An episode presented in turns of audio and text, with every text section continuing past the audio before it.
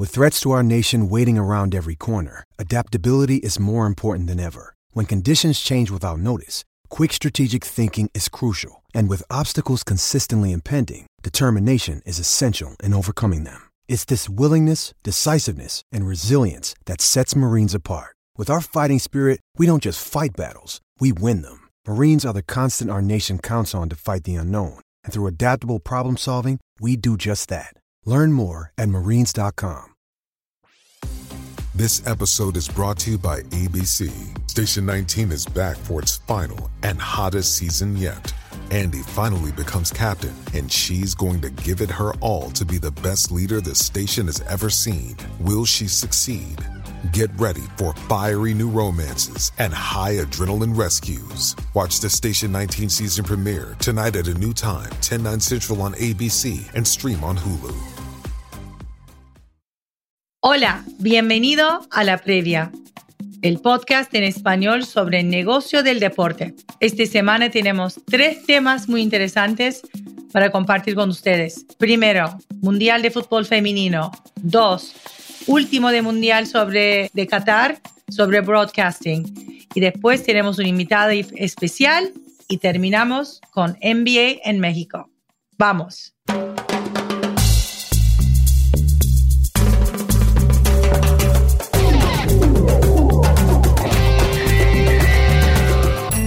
Buenas, buenas, buenas. Bienvenidos y bienvenidas a la previa.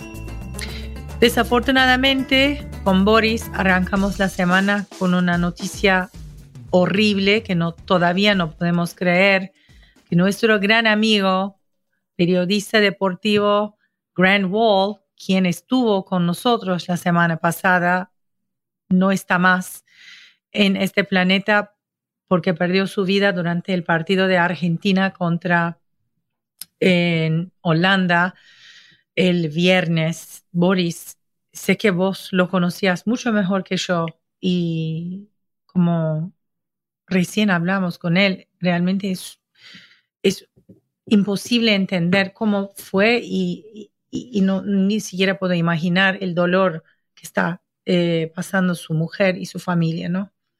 Sí, mm, hola, muy, muy tristes. Yo creo que como todos y como se ha podido ver las reacciones de toda la gente que lo conoció, no solo sus amigos o que tuvo el placer de interactuar con él, eh, todo el mundo en shock, ¿no? Eh, una persona, aparte de ser un profesional ejemplar, una gran persona con un gran corazón y, siempre dispuesto a ayudar en lo que se necesitara la gente que no tenía necesariamente el que ayudar eh, por la persona y la estatura que, tenía. Así que, pues bueno, muy tristes eh, y, esperamos que su familia eh, pueda superar esta, este, este shock y esta sorpresa relativamente rápido.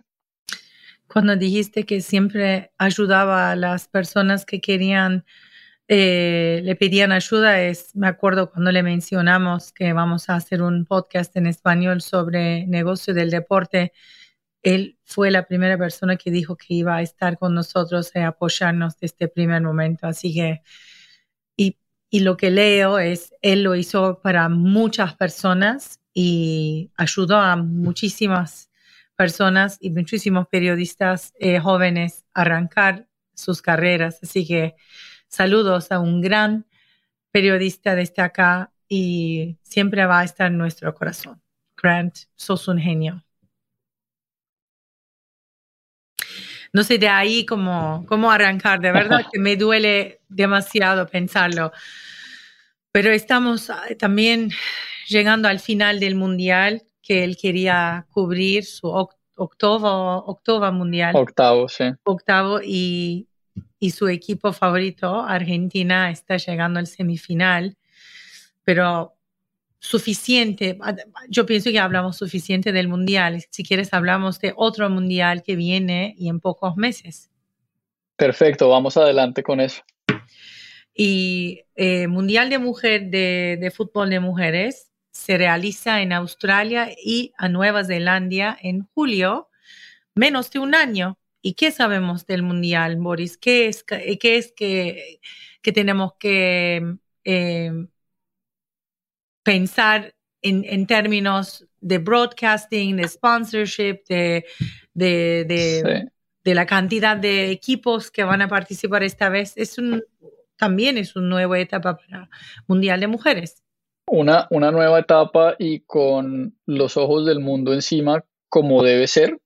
Yo creo que no ha habido eh, un mundial femenino que, que tenga tanta atención y tanto interés por parte no solo de los seguidores, los fans, eh, las mismas selecciones, sino también las marcas y las compañías de medios.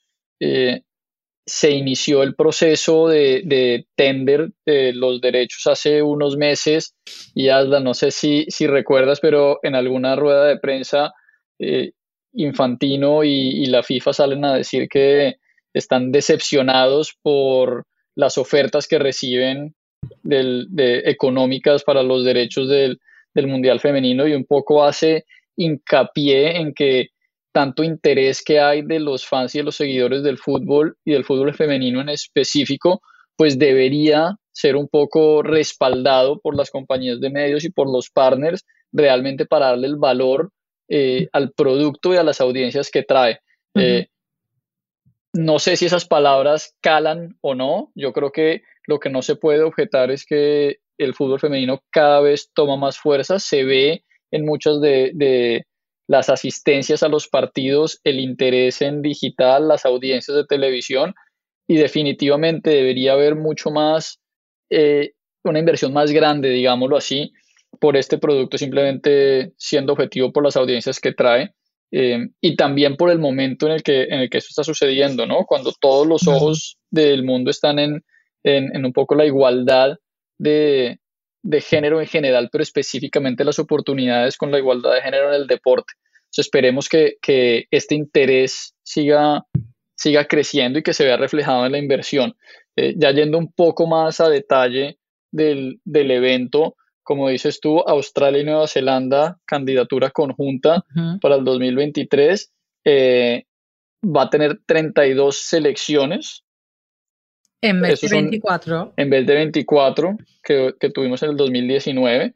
Eh, y tú nos deberías contar un poco de la, de la parte operacional y cómo va a funcionar, porque yo creo que esto va a ser muy interesante también como preámbulo a lo que vaya a pasar con el Mundial del 2026, jugado en los tres países de, Norteamérica y, con sedes a lo largo del, continente. Yo creo que este modelo eh, logístico de operación va a ser muy interesante como una prueba.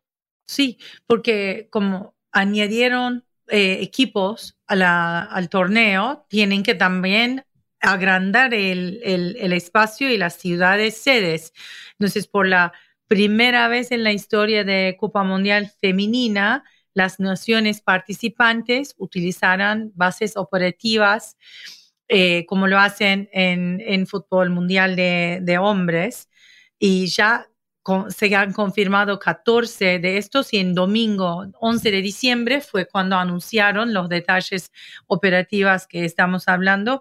Esas 14 bases operativas están ubicadas en cinco ciudades de Australia y son eh, grandes centros regionales del país. También en Nueva Zelanda tienen 15 bases operativas y en cuatro ciudades de Nueva Zelanda y son las para los 15 eh, selecciones, selecciones clasificadas que van a jugar en el torneo. Ese es como yo pienso que va a ser más o menos en 2026, donde los equipos van a elegir o van a estar eh, asignados eh, ciudades de México, Estados Unidos y Canadá.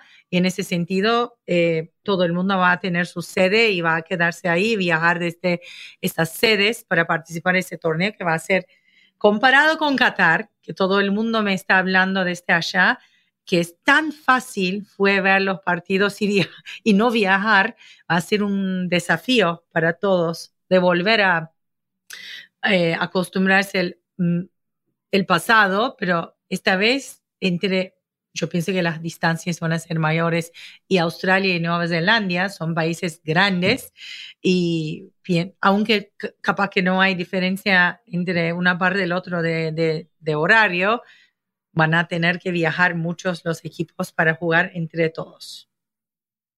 Que es lo normal y lo que, lo que ha pasado siempre y lo que están acostumbrados no solo las selecciones que le ponen inclusive un peso adicional a, a, la estrategia de preparación y aclimatización, etcétera, sino también los periodistas que lo cubren, eh, los fans que siguen a sus equipos. Eh, yo te puedo decir que en, en Rusia me, me, pasé el mes allá entero siguiendo a Colombia y viendo otros partidos y cruzar todo el país y estar saltando de ciudad a ciudad lo hace más interesante, pero también es, es, es un challenge. Es cansador. Yo me acuerdo no dormir porque partidos terminaban en Brasil y después tienes que buscar, llegar al aeropuerto, subir un avión, llegar al otro sede, especialmente en el momento de los grupos. Cuando hay un partido cada día, es bastante difícil. Pero bueno, ya lo harán porque mujeres son siempre excepcionales y mucho más fuertes que hombres. Digo esto porque ya sabemos. Eh, así que va a ser un mundial increíble y como decís, una de las cosas que la discusión es nadie ve deportes femeninos, ya no es el caso y vamos a ver para mí audiencias y récord eh, cuando televisa el torneo y esperamos también mucha gente va a Australia y Nueva Zelanda a ver, el ver los partidos en persona también. Así que eso será una parte de nuestro eh, es, un, es la, el topic de la semana, pero también es algo que ver con nuestra eh, invitada especial esta semana, que yo pienso que todo el mundo va a estar eh, muy interesado en escuchar su parte de la historia como un jugador y también aficionado del deporte. Pero antes de eso, si quieres, mencionamos una cosa más sobre el Mundial de, de Qatar que, acabamos de recibir desde Brasil, porque fue eh, muy importante los números de audiencias eh, quienes siguieron los partidos, más que nada en Brasil, que ya no está más dentro del, torneo, y en vez de Globo, el eh, televisión, em, bueno, canal más importante de Brasil y también donde se em, estrenaba los partidos de mundial casi desde que empezó el mundial, diríamos. Este año no tenía los derechos em, exclusivos de, del torneo.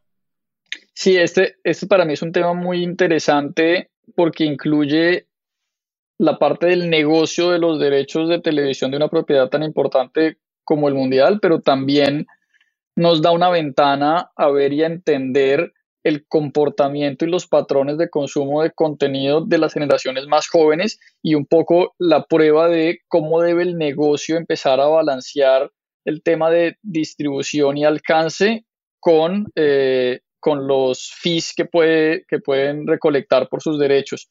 Dando aquí un poquito de contexto, eh, la gente probablemente se acuerda que eh, Globo pues, ha sido partner de FIFA para las competiciones eh, de los mundiales desde hace muchos años.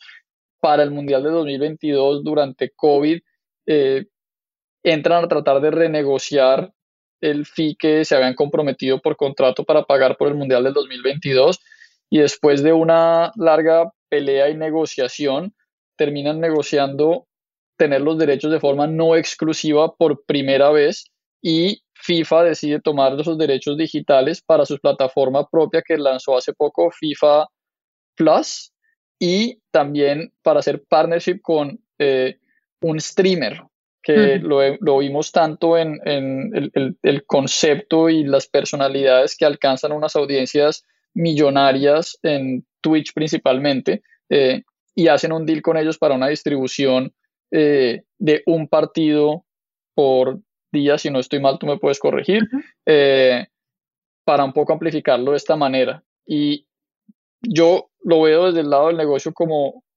algo muy simple de, no me cabe la menor duda que las audiencias que reciben, y tú nos vas a contar más, son mayores y sobre todo con una audiencia target más joven que probablemente no está viendo televisión tradicional o no está viendo los partidos en, en Globo o en ninguna de las plataformas lineares pero también viene con un tema de, de costo, lo que dejan, digamos, de percibir por, por partir o fraccionar los derechos realmente se puede recuperar en el corto plazo con una estrategia de streaming de este, de este tipo o no. a mí no me cabe duda que en el largo plazo esto tiene sentido porque estás ampliando la audiencia, pero en el corto plazo de pronto económicamente no es lo que más sentido tiene.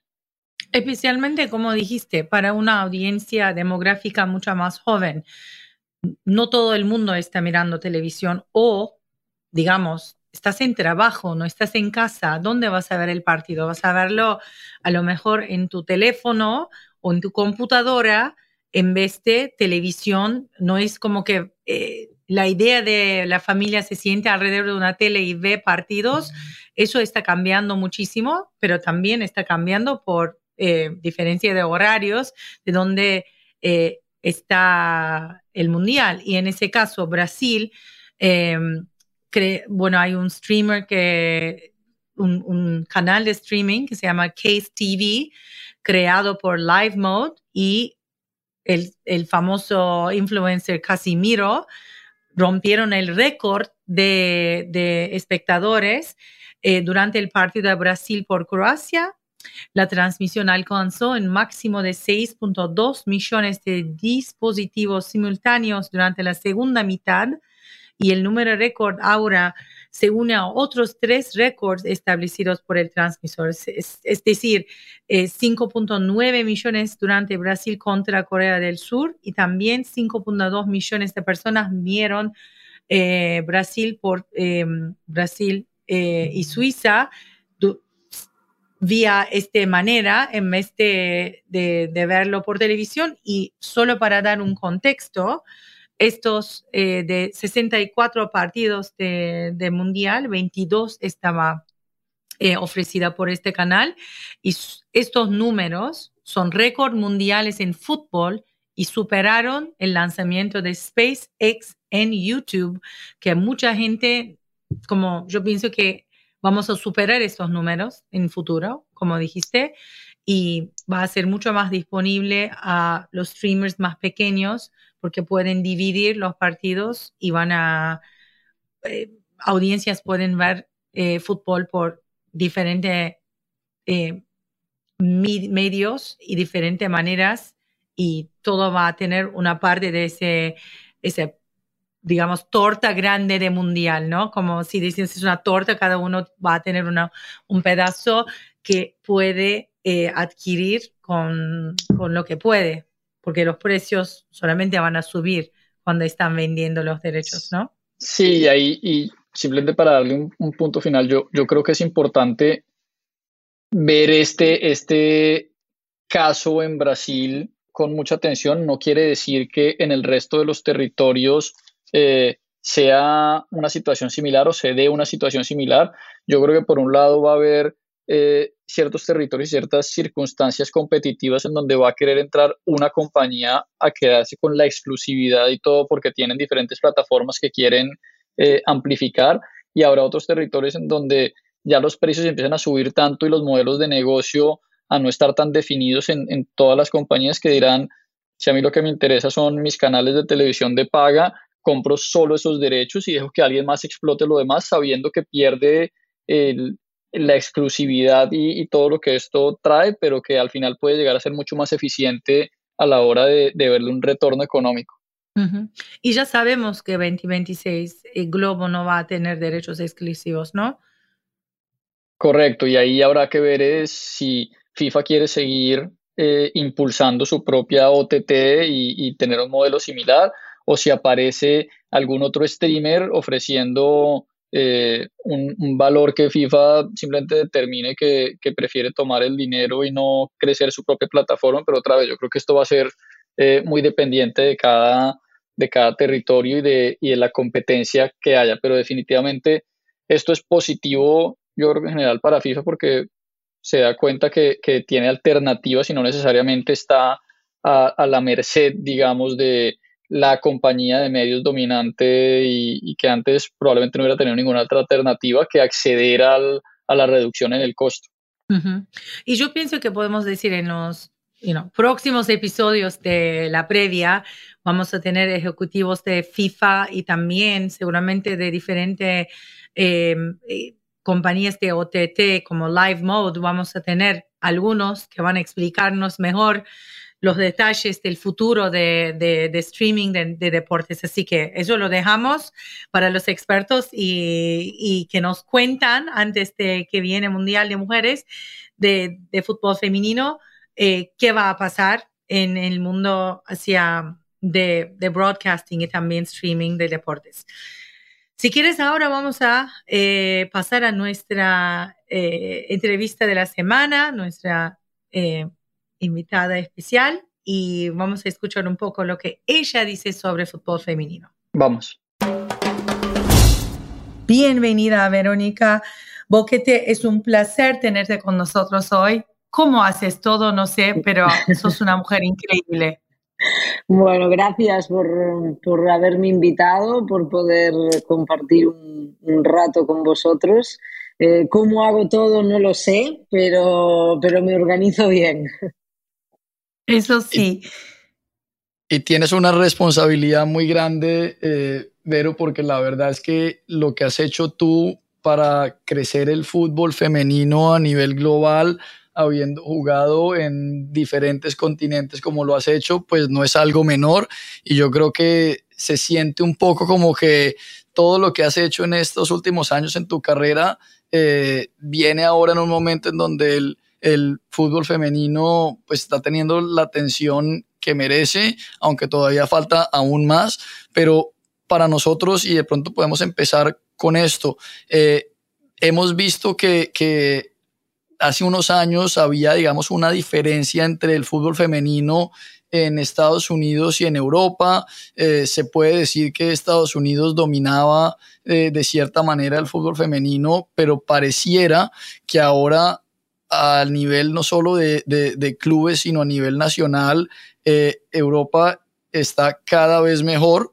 Eh, no sé tú cómo lo ves habiendo tenido la experiencia de jugar eh, en ambas regiones, pero ¿cómo ves también el cambio en los últimos años? Sí, estoy, estoy de acuerdo.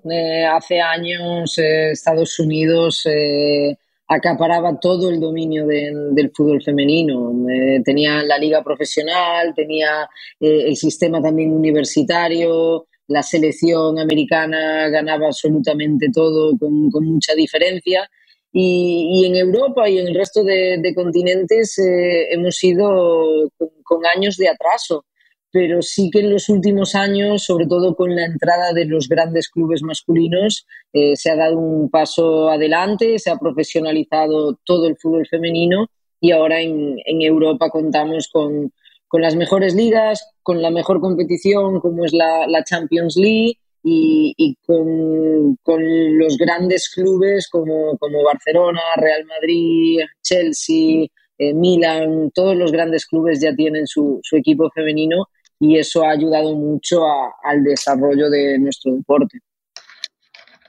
Y, Vero, ¿por qué crees que, le tomó, digamos, un tiempo eh, a los clubes europeos en, invertir en el fútbol femenino y, por qué ahora? Bueno, yo creo que es un problema de, mentalidad, de, educación y de machismo.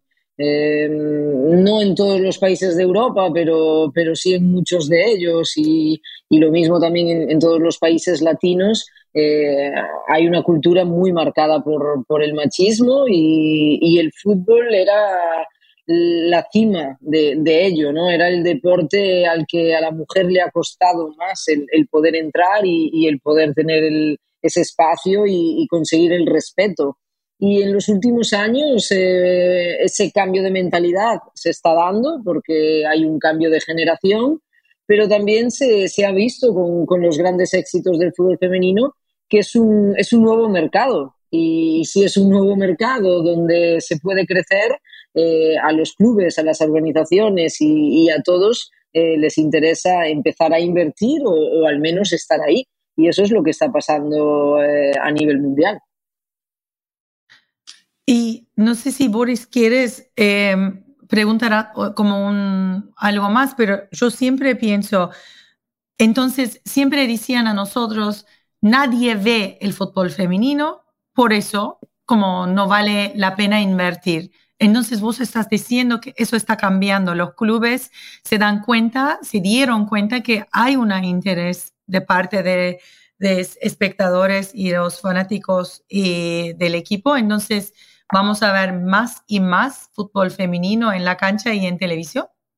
Es que esto es un, es una, es un círculo. Eh, la excusa que siempre había con el fútbol femenino es que, que, no generaba atención, que la gente no demandaba fútbol femenino, no quería verlo, no quería eh, espacio en los medios sobre, sobre ello, pero, pero la verdad es que la gente no, no quería eso porque nunca se le había dado.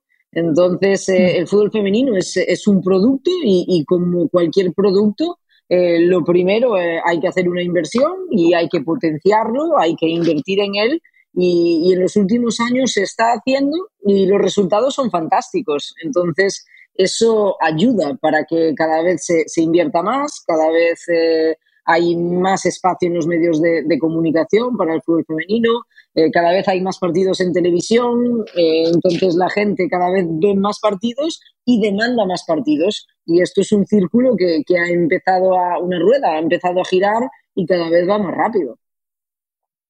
Y vi, vimos los resultados de cuántas personas pueden llenar para ver un partido entre dos equipos nacionales de, de, fútbol femenino en Wembley recientemente. Esa es la parte buena. ¿Y cuáles son problemas estructurales en fútbol femenino en este momento? Bueno, eh, todavía tenemos eh, a nivel estructural eh, muchas carencias porque, porque todavía no tenemos a, toda la gente que, necesitaríamos en un organigrama de, de club y de equipo, em, no tenemos las, las mismas condiciones, em, las federaciones, los clubes todavía no tienen eh, estrategias tan buenas como, como, en el fútbol masculino y, eso hace que, que todavía no, no, nos ayuden a crecer tan rápido.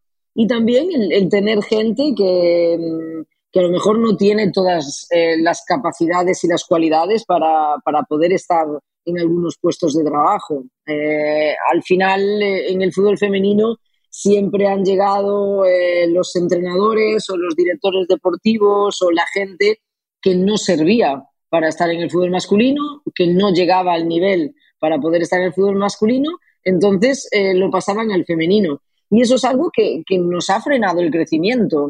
Yo creo que, que, también esto está cambiando, cada vez hay mejores entrenadores desde la base, eh, mejores entrenadores al máximo nivel, eh, competiciones más estructuradas, eh, todo más profesional y eso hace que, que el nivel de las futbolistas cada vez sea mayor. Eso, eso es muy interesante, pero porque yo creo que como haces tú alusión a esta, a esta rueda que empieza a girar con, con el fútbol femenino, viene también pegado del negocio, ¿no? Eh, obviamente apenas eh, las marcas, eh, los medios de comunicación se dan cuenta que hay un segmento de la audiencia que puede que no necesariamente siga el fútbol masculino, pero que está muy interesada en el fútbol femenino o que están, que están con ganas de, de, estar más cerca al producto del fútbol femenino como tal y que, y que son consumidores que van a invertir en el deporte, echa toda la rueda a andar porque de un momento a otro tienes más ingresos por, por derechos de televisión, más ingresos comerciales. Eso les permite a los equipos invertir más en, el, en las estructuras, en el staff, etcétera, y, y ojalá que, que no sea porque es una moda, digamos así, y porque hay, una, hay, un, hay un interés eh, temporal, pero que se vuelva el comienzo de, de, lo que debe ser una gran industria, ¿no? ¿Cómo lo ves? Sí, yo creo que, que ahora estamos ya en un momento de, de consolidación, ¿no? De, de, esto ya no es temporal. Podía ser una moda, podía ser algo temporal eh, durante un periodo corto, eh, es cierto que estamos en un momento muy feminista, esto también ayuda a nivel social, em, eh, el movimiento MeToo, eh, toda esa fuerza a nivel feminismo está ayudando también mucho a, este desarrollo del fútbol femenino. Em, yo creo que, que, ya no hay frenada, ya no hay marcha atrás. ya, ya se ha consolidado y estamos en un momento en el que la cuestión es cómo de rápido podemos hacer crecer em, este deporte, cómo de rápido podemos eh, llegar a, más gente y, a partir de ahí crecer. Además, eh, cada vez son más marcas eh, que quieren invertir em, en el fútbol femenino porque les gusta esa imagen. Como decía antes, estamos en un momento muy feminista, pero a nivel social estamos en un momento de cambios de que la gente joven em, tiene ganas de, otras cosas y, dentro de esas cosas entra el deporte femenino y entra el fútbol femenino. Cuando dijiste que la sociedad está en otro momento, eh, bueno, de verdad la primera cosa que quiero eh, preguntarte en ese tema es el tema de equal pay todavía hoy por hoy mujeres en cualquier parte del de mundo de negocios no están recibiendo el mismo sueldo que hombres, pero vos estabas en el medio de, para mí, eh, juicio más importante de deporte femenino en general, cuando estabas jugando en Estados Unidos y cuando tus compañeras estaban luchando para recibir eh, el sueldo igual a sus compañeros de, equipo nacional masculino. ¿Qué podés contar de ese momento? Que, cualquier cosa que compartís con nosotros, eh, estamos curiosos de escuchar, obviamente. Es el, el, Equal Pay para, para las futbolistas americanas eh, ha sido un, éxito absoluto, pero ha sido una lucha de muchos años. no es algo que, que se ha empezado uno o dos años atrás y, se ha conseguido así de rápido. Es algo que antes de empezar esa lucha ya se han demandado cambios y, mejoras, se ha luchado por ello, eh, se ha continuado demandando el, el Equal Pay y, ahora es, es, una fuerza para, para la mujer a nivel mundial, porque si ellas lo han conseguido, eh, quiere decir que, muchas puertas se abren para, para en otros sectores y, y, en el mismo sector del deporte, en, otros países, poder luchar para, para ir consiguiendo eso. Em, está claro que hay una controversia. Eh, ¿Por qué una mujer futbolista o deportista o en cualquier otro sector no eh, va a ganar lo mismo que un hombre si no genera lo mismo? Yo creo que en otros sectores esa duda no está. No creo que, que una ingeniera trabaje peor que, un ingeniero hombre. Entonces yo creo que el equal pay en otros sectores debería de estar absolutamente normalizado ya. Eh, en el caso del deporte, en el caso del fútbol femenino en concreto, eh, sé que nos, va a llevar un poco más de tiempo porque durante muchos años no se ha invertido en, en, nuestro deporte, no se ha invertido en este producto. Entonces, claro, nos cuesta más llenar estadios o vender camisetas o vender los derechos televisivos por miles de millones, porque durante mucho tiempo eh, eh, hemos estado totalmente abandonadas, em, sin, ningún tipo de, ayuda. Entonces, e, eso es un periodo y un proceso que tenemos que pasar. Pero yo creo que en el momento en el que estamos, eh, nuestras demandas, más que el equal pay, que en el caso de Estados Unidos, de las jugadoras americanas de la selección, era algo absolutamente normal, ellas ganaban mucho más y tenían más repercusión y vendían muchas más camisetas que, la selección masculina, pero para, para el resto es un proceso que primero pasa por mejorar otras condiciones y, ojalá en un par de años podamos luchar ya más por, un equal pay eh, real. Pero eh, cuando, cuando hablas de, mejorar otras condiciones, eh, inclusive son condiciones muy básicas eh, que todos debemos asumir que funcionan, pero que desafortunadamente no funcionan. Eh, vemos ahorita los resultados de, la investigación Yates en el NWSL eh, y, y, estamos todos muy pendientes de qué va a hacer la Federación Americana para arreglar ese, e, e, e, esos problemas sistemáticos que, que no tienen sentido no solo en el NWSL y en el deporte, pero en ninguna parte de nuestra sociedad. Vemos, obviamente, tú eh, cuando estabas en la selección española también estabas eh, liderando un poco esa petición de cambio, eh, por cómo funcionaba el, fútbol femenino en España. ¿Cómo ves, dado esta, esta ola de interés y, y ojalá transformación en el fútbol femenino con estos problemas? ¿Se mejoran estas condiciones básicas o no? ¿Cómo y cuánto, cuánto nos va a tomar? Pues sí se mejoran, pero se mejoran demandando el cambio y, y hablando de, de, los problemas. Eh, en el caso de, de Estados Unidos, de, de todos eh, los casos de abusos que han salido, queda muy evidente que es un problema sistémico, que, que, que, es algo que a nivel cultural ha estado instalado en, en, en todo el deporte femenino americano y, y es algo que con el que se tiene que ser drástico. Si queremos cambiar eh, un tema tan bochornoso como este, eh, no sirve con eh, pedir perdón y denunciar los casos. Hay que realmente eh, cortar por, por, por, lo sano y, y demostrar con políticas de, de no abuso que, que, esto no va a volver a suceder. Eh, porque estos casos eh, muchas veces se, se, han hablado, se dicen, la gente conoce, eh, pero no se hace realmente nada. En este caso, ahora, que después de una investigación como esta, eh, la federación, la liga y, y, todas las, yo diría que ya todas las federaciones tienen que, que tener una política contra todo esto y, y, y, realmente cerciorarse de que esto no, no va y no puede volver a suceder.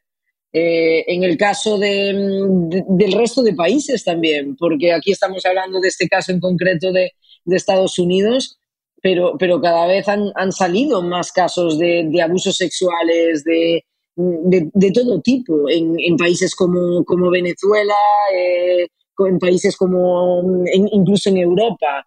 Entonces, yo creo que, que esto es un problema que, que, como decía antes, viene o está arraigado en el, en el machismo, en esa eh, superioridad de, del hombre y que en el deporte femenino el gran porcentaje de gente que entrena o gente que dirige son hombres y, están acostumbrados a, a, esa manera de actuar, pero, pero eso ya no se puede consentir más. Y yo creo que, que, hay que ser muy drásticos para, para que esto realmente tenga un cambio.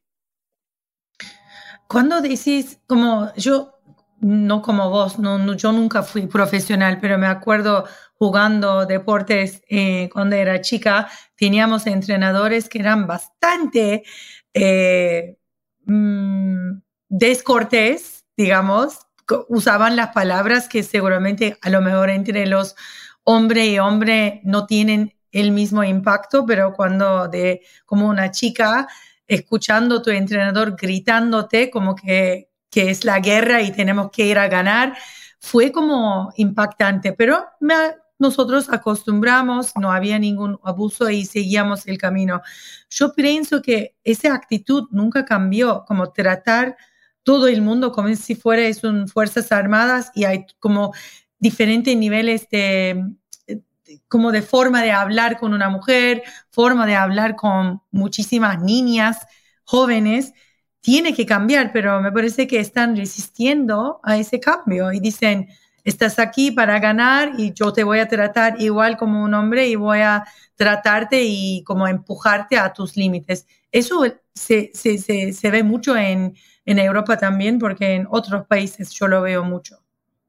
Sí, es que hay cosas y, y actitudes y, y maneras de, de dirigir que, que, están muy normalizadas y como están normalizadas, eh, la gente cree que son las correctas, pero que estén normalizadas no quiere decir que esa sea la mejor manera de dirigir o, o, la mejor manera de hablar o la mejor manera de educar. Entonces yo creo que, que todo pasa por quién está al frente, eh, qué cualidades y qué capacidades tiene para realmente dirigir a, un deportista o dirigir a, un grupo de, de, deportistas, sean, sean mujeres o hombres, porque esos gritos o, algunas actitudes que tienen eh, gente que, que dirigen el deporte, eh, da igual si te estás dirigiendo a una niña o a un niño o a un hombre o a una mujer. Eh, no es correcto. Entonces, yo creo que, que, todo eso viene marcado por, por, una mentalidad y una generación que ha crecido de, otra, de otra manera, con otras costumbres, con, con otros hábitos, pero, pero yo creo que, que ahora, en el 2022, todos sabemos lo que es correcto y lo que no. Y, yo creo que, que, esas actitudes están empezando a, a, cambiar y, como decía antes, cada vez eh, en el deporte hay gente más y mejor preparada que, que, que sabe el, el, cómo dirigirse a la gente, el, el qué, qué, hacer, cómo hacerlo y, y yo creo que, que empezamos a ir en la línea correcta, pero evidentemente todavía hay, hay mucho que cambiar. Vero, eh, es, es, muy interesante no solamente para nosotros, sino yo creo que para la gente que, que está oyendo el podcast, pues ver y entender la perspectiva de, del atleta de la manera tan clara como la estás explicando tú. Eh, pasando a otro tema, eh, hablamos de la vida de futbolista, ¿no? Eh, sabemos ya cómo nos explicas un poco lo que se ha tenido que pasar, no solo de la presión que tiene el atleta como tal, pero también en el, en el desarrollo del fútbol femenino. Pero es muy interesante hablar de la vida post eh, futbolista y tú eh, nos contaste, estás haciendo tu máster, estás un poco incursionando también en, los medios de comunicación. ¿Cuál es la responsabilidad de Vero Boquete con el crecimiento del fútbol femenino post eh, jugador? ¿Y cómo, dónde enfocas mejor tu energía para seguir ayudando al deporte como lo has hecho eh, durante toda tu carrera? Yo voy a ayudar al, deporte femenino y, al fútbol femenino siempre y de todas las maneras posibles. Eh, durante mi carrera lo he hecho desde más activamente desde, el campo y, sigo haciéndolo eh, pero también eh, abarcando otros sectores, otros ámbitos, eh, dando que hablar en, en, otros escenarios y, para mí, en mi futuro como ya no jugadora, en mi idea, en mi cabeza, está el ser entrenadora profesional. Y cuando hablo de entrenadora profesional, no hablo de entrenar fútbol femenino o fútbol masculino, hablo de todo, sea masculino, sea femenino, quiero estar al, max, al máximo nivel y eso es lo que voy a intentar hacer, pero me sigo formando en, en otras cosas también. Eh, este máster es más de, de dirección deportiva, de, de poder ser eh, presidente de una federación o, o, de un club o un director esportivo, porque ahí también hay mucho trabajo que hacer y se puede hacer mucho por, por el fútbol femenino pero, pero también el saber cómo dirigirte a esa gente que está en esos, en esos cargos más directivos. Eh, bueno, yo creo que, que, hay miles de maneras eh, de ayudar a mi deporte eh, a crecer y, y, lo he hecho hasta ahora y lo seguiré haciendo después seguro. Aquí estamos todos eh, con, con, mucha emoción de, de ver cómo sigues eh, haciendo la gran labor que has hecho y como decimos en inglés, we're, we're rooting for you. Thanks.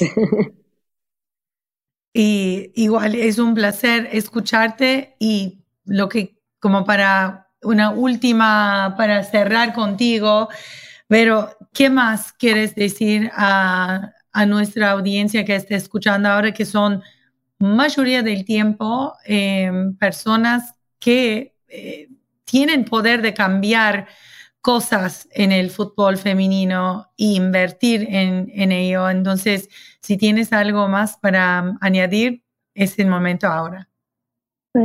Solo les diría que hagan bien su trabajo.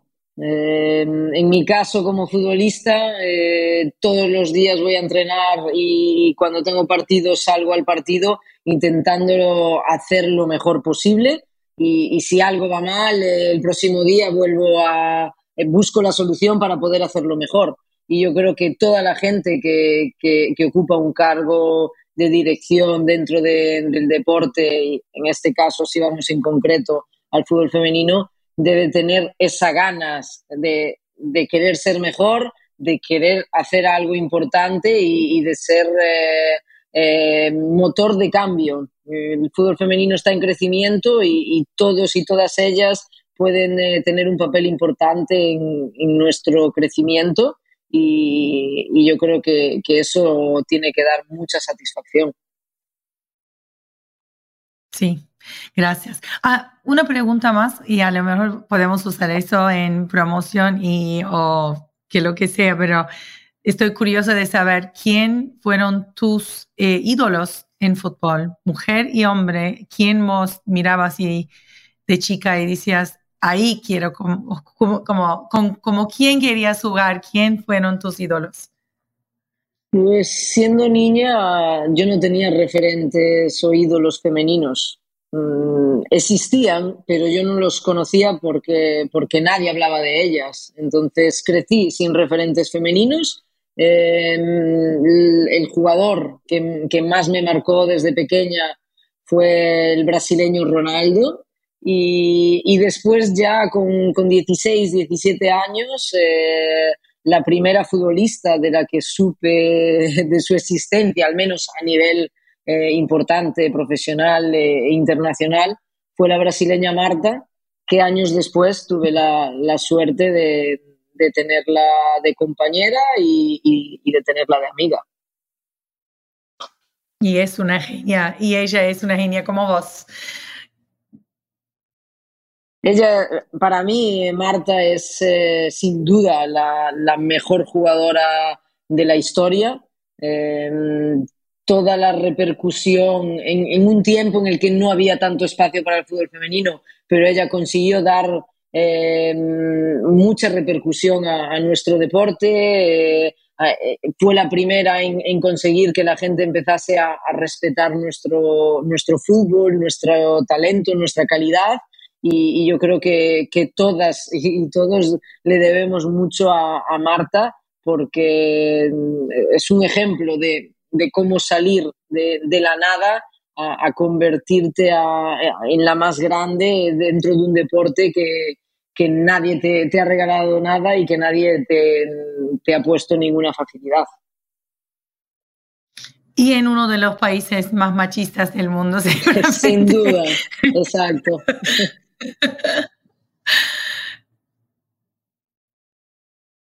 y Boris, saludamos y como cerramos, como quieras hacer. Vos, arranca vos. Sí. Sí. Eh, Vero, muchas gracias otra vez por, por haber compartido este tiempo con nosotros. Eh, la verdad que es un honor poder hablar con una leyenda del, deporte como eres tú, sin, sin, especificar si femenino o masculino, eres una leyenda del deporte, punto. Eh, y estamos muy agradecidos por, por toda la, eh, honestidad y, el detalle en la conversación y esperamos verte pronto. Mucha suerte con, con todos los temas que tienes caminando dentro y fuera de la cancha. Muchas gracias. Gracias, Fue un placer conocerte. Ay, perdón. Pues vos decir y yo después. Podemos cortar esa parte, perdón. No, si quieres, si quieres acaba tú y, y, luego, y luego hago yo el final. Ok. Pero muchísimas gracias, fue un placer hablar contigo. Como dice Boris, hablar con la leyenda es siempre eh, algo que nos encanta acá en la previa. Gracias por todo y te deseo eh, suerte en todo lo que estás haciendo. Ha sido un placer, muchas gracias por, por tenerme con vosotros, por este tiempo y os mando un abrazo grande. Bueno, eso fue espectacular. Esa palabra siempre lo mispronuncio, es muy cómico, es muy difícil decirlo en español cuando uno también habla inglés, me parece. Y ella es una genia, ¿no? Como jugó en todas partes del mundo, entiende muy bien el deporte y qué manera de, explicar eh, el estado de fútbol femenino hoy por hoy en el mundo. Y yo creo que es una de las, de las pocas deportistas que, ha tenido la experiencia de ver el crecimiento del, deporte en las diferentes regiones del mundo y poder tener una foto tan clara de eh, cómo estaba esto, no sé, hace 10 años, pero sobre todo cómo ha habido eh, muchas mejoras en, en, ciertos territorios, otras un poco más atrás, más demoradas y cómo se empieza a igualar todo. O sea, yo creo que poder tener esta visión global de alguien que ha estado metida en, en, la industria, eh, pues es muy interesante. Sí. Y bueno, tenemos tercer y último tema. Eh, es algo que para mí, un poco con mi, con mi sombrero de la liga, es algo que nosotros vemos como casi que una, un caso de estudio y una guía para lo que tiene que hacer las ligas internacionales eh, de todos los deportes, pero en nuestro caso del, del fútbol, para crecer por fuera de nuestros mercados naturales y es poder llevar el producto a ciertos mercados y ciertas regiones que son muy importantes a la hora de ver el crecimiento en los próximos tres años, cinco años, diez años y cómo realmente eh, las ligas americanas han trazado eh, la guía y el mapa de cómo se debe hacer. Y estamos hablando de, eh, en este caso, la NBA jugando partidos de temporada regular, no pretemporada, en mercados prioritarios, en este caso en México, la NBA, la NFL, la NHL y, Major League Baseball lo llevan haciendo todos décadas y hay una relación muy directa entre el momento en el que empiezan a jugar partidos de temporada regular en estos mercados, como el, el, el engagement con los fans crece inmediatamente, el interés comercial también crece y a la hora de entrar a las próximas negociaciones de derechos de televisión en esos territorios, hay mucho más interés de las compañías de medios y los valores tienden a subir. Eh, en este caso, el, juego de la NBA de México del 2022, eh, aparte de todo, no se venía haciendo desde el 2019, el último que fue en el 2019 por COVID, estuvo en pausa. Claro, pero siempre el interés que hay en México, no solo por los partidos de la NBA, sino por los de la NFL, es altísima. Entonces, no sé, Alda, si nos quieres contar un poco más del detalle. Sí, el 17 de diciembre, el sábado, en DF, en Ciudad de México, el cinco veces campeón de la NBA, San Antonio Spurs, y el, tres veces campeón de NBA, Miami Heat, jugarán un partido de, temporada regular. Eso va a ser eh, 30, más de 30 juegos de la liga se jugó en México eh, y más que eso es más que cualquier país afuera de Estados Unidos, pero es también natural. México es nuestro vecino, como, como decís, estamos tan conectados culturalmente con México, es un mercado, digamos, adjacent, muy natural para Estados Unidos para expandir, eh, para como expansión de, de, de deportes americanas o norteamericanas por el mundo, como dónde vamos a eh, ir primero, no vamos a ir a Europa, vamos a ir a México, vamos a ir a Canadá.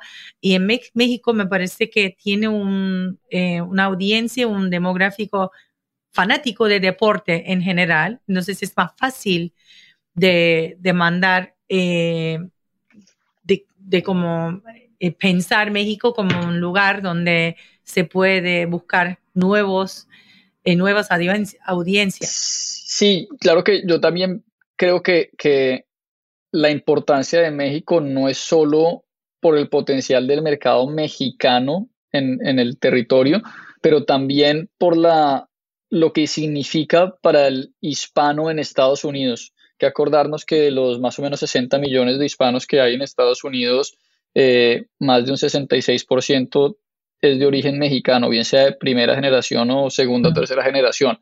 Cualquier estrategia que se haga por parte de una de estas ligas para crecer en México con la audiencia mexicana tiene un impacto eh, sobre los hispanos en Estados Unidos y, pues eso al final de cuentas se vuelve casi con un efecto eh, exponencial en, el retorno que pueda tener desde un punto de, vista perdón, de, de, integrarse con los fans. ¿no? Obviamente eh, cuando ya empiezas a, a ver el, la estrategia más global y eso está complementado por el juego que hace la NBA en Francia. Eh, empiezas a encontrar un patrón de los mercados prioritarios, no solo a través de fans, sino de negocio, y, eh, son muy eh, específicos estos mercados y son muy estratégicos en cómo los escogen.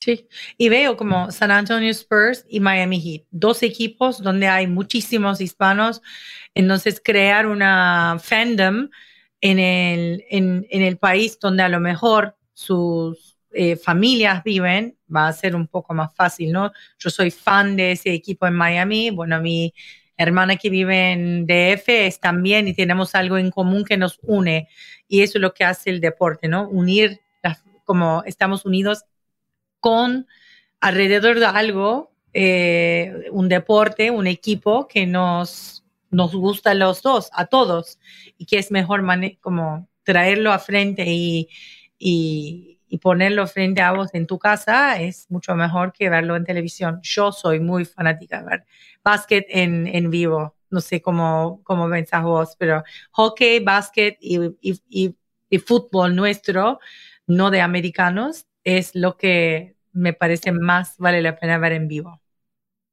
Sí, bueno, yo creo que dependiendo de, de, las preferencias y con qué hayas crecido, pero en general estoy de acuerdo. yo fui a la cancha primera vez con 11 años. Yo tengo, no puedo negar cómo me gusta estar ahí con miles de personas gritando a la vez. Pero bueno, vamos a gritar más en este programa, seguramente en el futuro, gritar victorias y también em, celebrar cosas interesantes. Pero este episodio ya eh, llegamos al final del episodio. Eh, muchísimas gracias a Vero por su presencia y gracias a vos, Boris, por estar aquí conmigo, como siempre. Y bueno, gracias a nuestro productor, Matthew, que pone todo eso juntos. Y nos vemos en dos semanas. Gracias. Chao.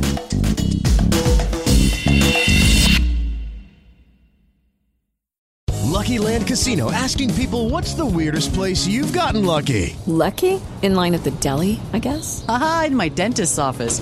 More than once, actually. Do I have to say? Yes, you do. In the car before my kids' PTA meeting. Really? Yes. Excuse me, what's the weirdest place you've gotten lucky? I never win and tell. Well, there you have it. You can get lucky anywhere playing at LuckyLandSlots.com. Play for free right now. Are you feeling lucky? No purchase necessary. Void where prohibited by law. 18 plus. Terms and conditions apply. See website for details.